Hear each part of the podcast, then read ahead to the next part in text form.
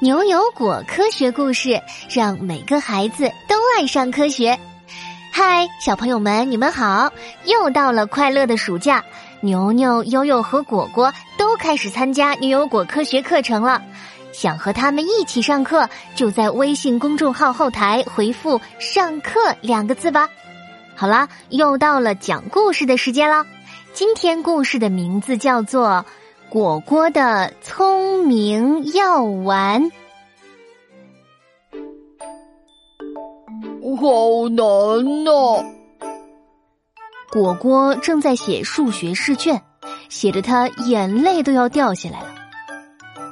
我真的不会啊！果果嘟囔着，小脸涨得通红。要是有聪明药，可以让我迅速变聪明就好了，那样我就能写出数学试卷了。期末考试，我可不想再考砸了。两个长着翅膀的小人突然出现在果果面前，他们看上去有点奇怪，翅膀的颜色是黑色偏暗的，衣服也是。我们是来自聪明国的精灵，听说你遇到了困难，所以我们带来了聪明药。吃了这个药丸，你就可以提高智力和记忆力，而且还没有任何副作用呢。果果听了，激动的从椅子上蹦起来，眼巴巴的看着两个精灵们。两个精灵上下打量了果果一下。当然了，我们需要和你交换一些东西。比如你的万能披风，呃，这果果犹豫了一下，但是一想到数学期末考试，果果还是屈服了，说了一句：“我我不能把万能披风给你们，呃，但是我可以借给你们几天。”万能披风听到这句话，扭动了一下自己的身子。打了果果一下，果果拍了拍万能披风。过几天你就可以回来了。万能披风这才不情不愿的飘向精灵们。嘿，这样吧，我们向你借五天披风，五天之后我们会回来把它还给你。精灵说着，留下聪明药丸，就带着披风消失了。果果终于拿到了传说中的聪明药，药丸用简陋的包装裹着，看上去非常的劣质。但是果果还是相信这样的药丸能让他变得更加聪明。他依照精灵们的叮嘱，每天吃一颗。等到数学考试那天，他相信他一定会表现得很好的。期末考试快到了。牛牛发现果果最近有些不寻常。本来果果一到数学课就想睡觉，现在啊，却精神满满的听着课，一脸沉醉于知识的样子。果果，我没想到你竟然变化这么大。牛牛赞叹着，向果果竖起了大拇指。你数学考试一定会考好的。这都是聪明药丸的功劳。果果不好意思的挠了挠头，就是靠它，我才能提高记忆力和智力的。我觉得现在的数学卷子也不是很难嘛。你是说聪明药吗？悠悠听了凑过来。聪明药压根就不存在，都是骗人的。市面上售卖的聪明药都是违法的药品。是啊，是啊。牛牛附和着悠悠补充着：“其实啊，那些所谓的聪明药根本是用于治疗睡眠障碍、心律失常、多动症等疾病的，对于智力和记忆力并没有太大的提高。”不可能！果果反驳着。这可是我拿万能披风跟聪明国的精灵换的，怎么可能是假的？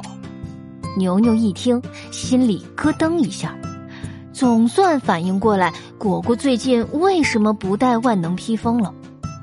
为了不伤果果的心，他小心翼翼的问：“呃，聪明国的精灵在哪里啊？我也想见见他们。”呃呃，今天正好是聪明国精灵归还我万能披风的日子，我带你们去见见他们。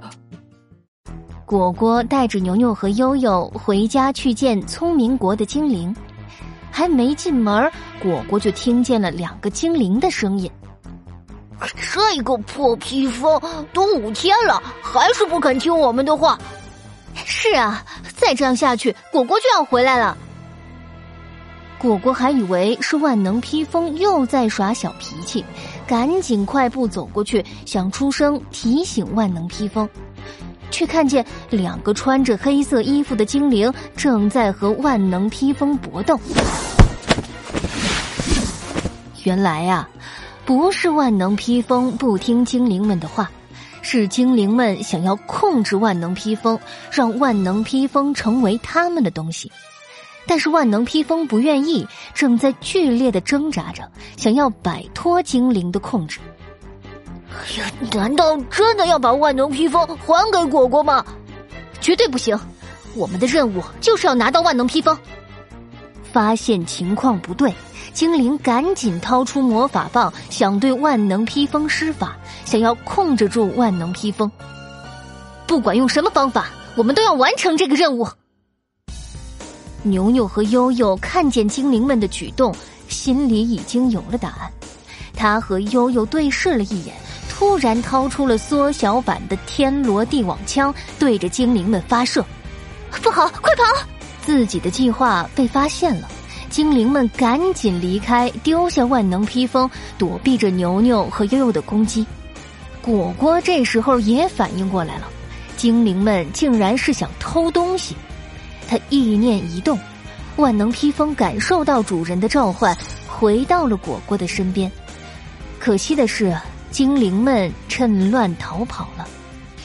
果果抱着自己的万能披风，瘫坐在地上。万能披风感受到果果的伤心，也紧紧的包裹住了果果。果果，所谓的聪明药不仅不能提高你的智力和记忆力，还会有像头痛、失眠、紧张等副作用，削弱你的创造力呢。我看你最近行为有些反常，可能就是这个原因。牛牛安慰难过的果果：“现在你知道了吧？”聪明国的精灵们压根就不存在。悠悠对果果说：“哎，你呀，还是自己好好准备数学考试吧。”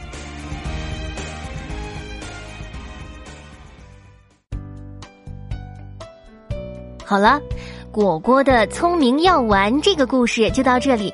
现在啊，博士要请小朋友们思考两个小问题哦。果果吃的聪明药真的能提高智力吗？聪明药丸实际上有什么坏处呢？快进入牛油果科学故事微信小程序的答题页面，告诉我们问题的答案吧。好了，下次同一时间我们不见不散。